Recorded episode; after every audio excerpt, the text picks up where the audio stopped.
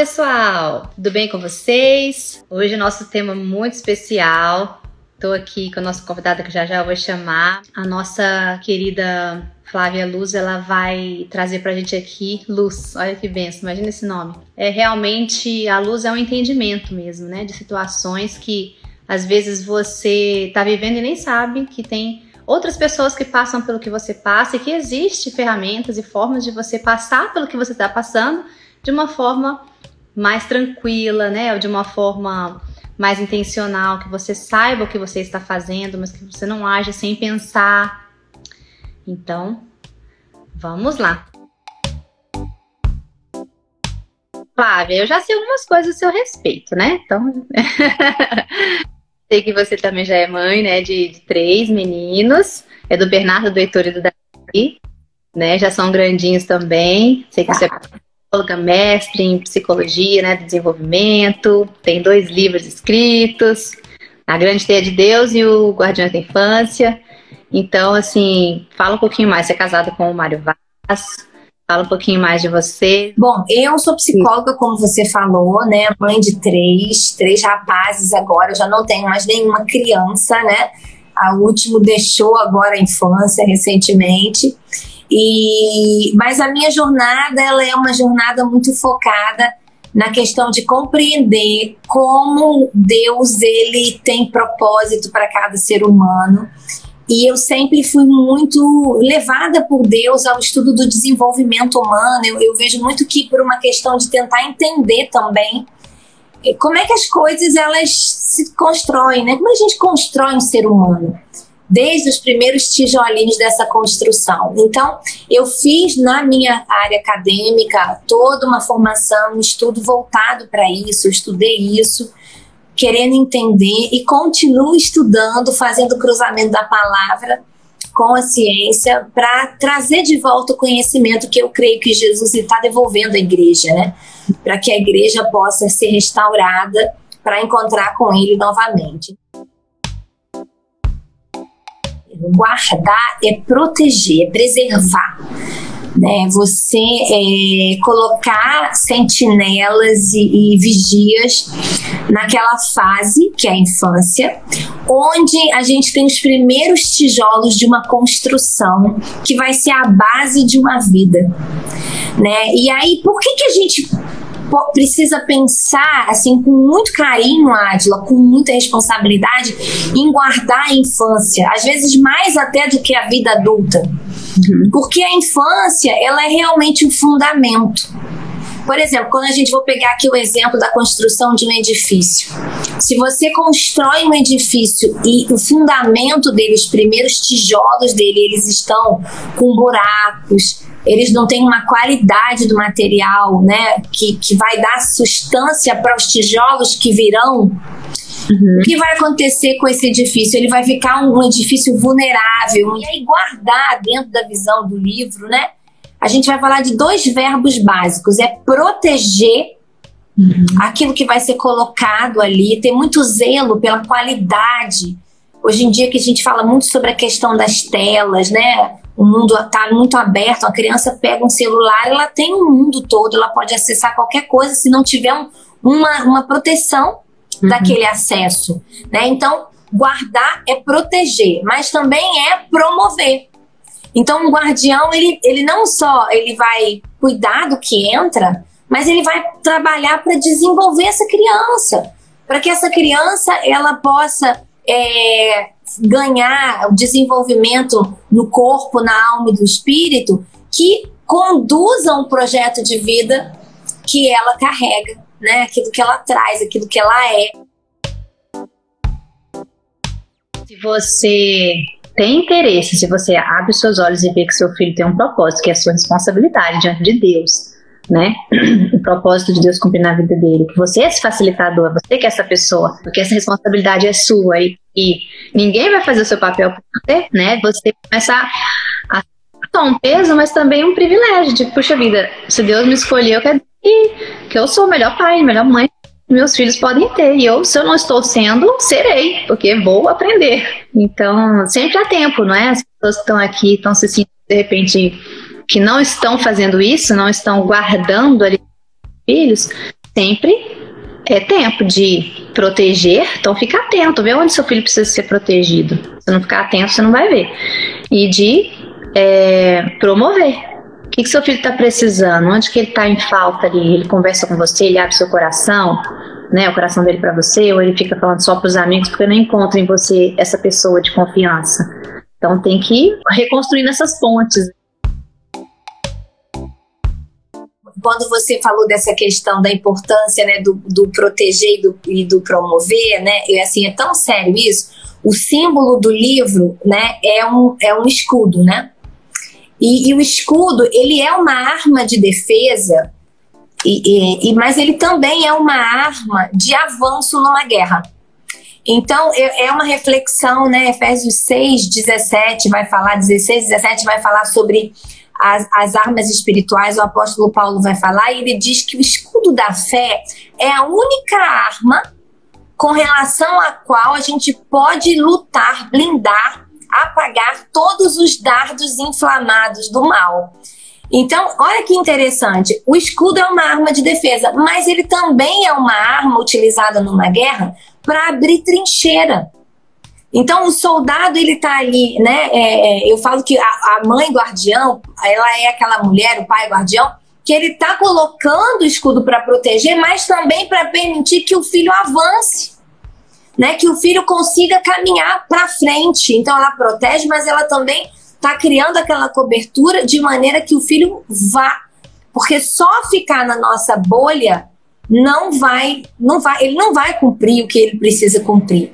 Então, essa sua fala aí é muito, muito importante, porque a gente vive uma geração de pais, às vezes, que são vivem em extremos. A gente precisa muito pedir isso ao Senhor, esse discernimento. Ora, a gente protege demais, né?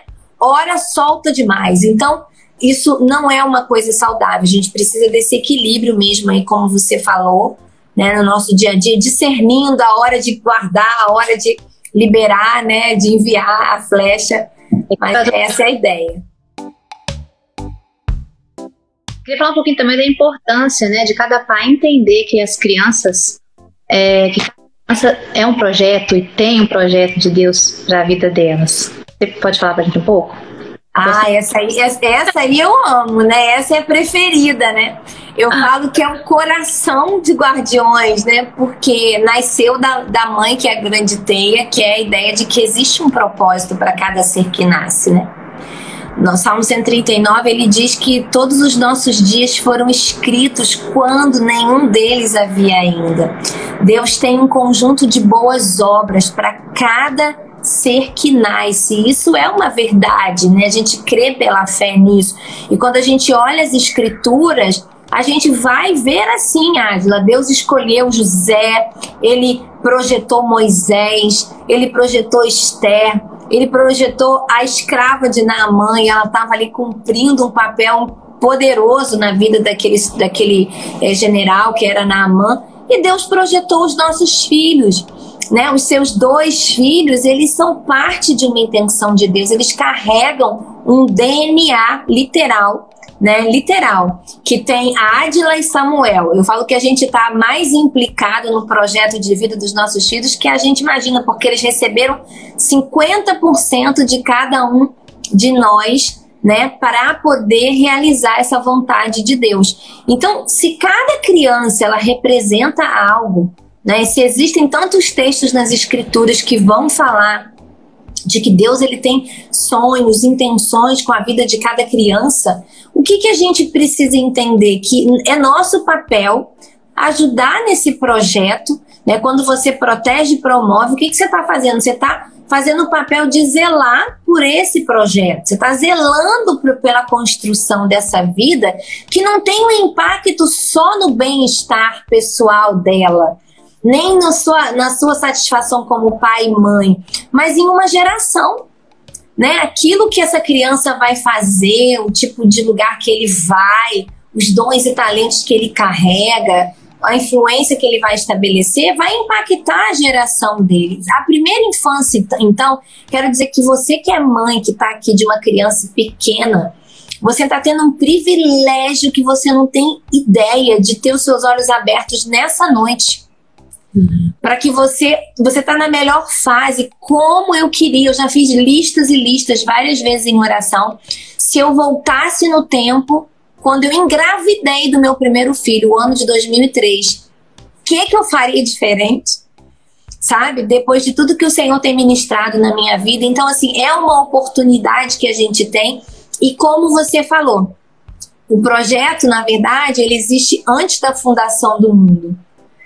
Então, se eu sou um pai e uma mãe que tem consciência disso, eu já gero, né, uma mãezinha que está aqui com o bebê na barriguinha, né, ela já gera essa criança com a consciência de propósito, não importa o que vai fazer, né, nasceu para a glória de Deus, nasceu para trazer o reino de Deus à terra, né, para cumprir o sonho que está no coração de Deus, já é o suficiente, é o mais importante. Né? Você já impregnar isso desde o ventre, na primeira infância, falar, afirmar. Eu falo assim: a força você potencializa e a fragilidade você neutraliza, você não destrói. Você a gente tem que tomar muito cuidado com isso. É uma dica aí que eu quero dar para os pais. Então faça uma listinha de pontos de força, as características que você vê. Né? No meu site, que é o meu nome, Flávia Luz Vaz, tem algumas ferramentas em PDF do livro. Se vocês quiserem, no, na minha biografia do Instagram tem esse link para você baixar.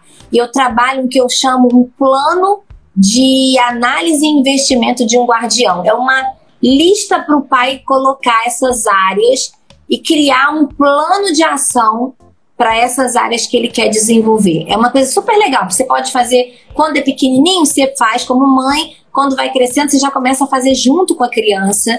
Né? Isso promove um, super autoconhecimento. É muito legal.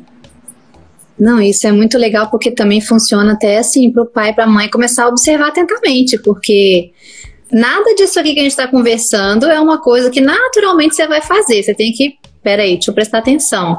Então, o que falta, eu acho, assim, o que, né, o que é necessário, eu acho, é as pessoas tomarem uma atitude de chegar e falar assim, não, peraí, agora não dá, eu preciso reagir, eu preciso fazer alguma coisa.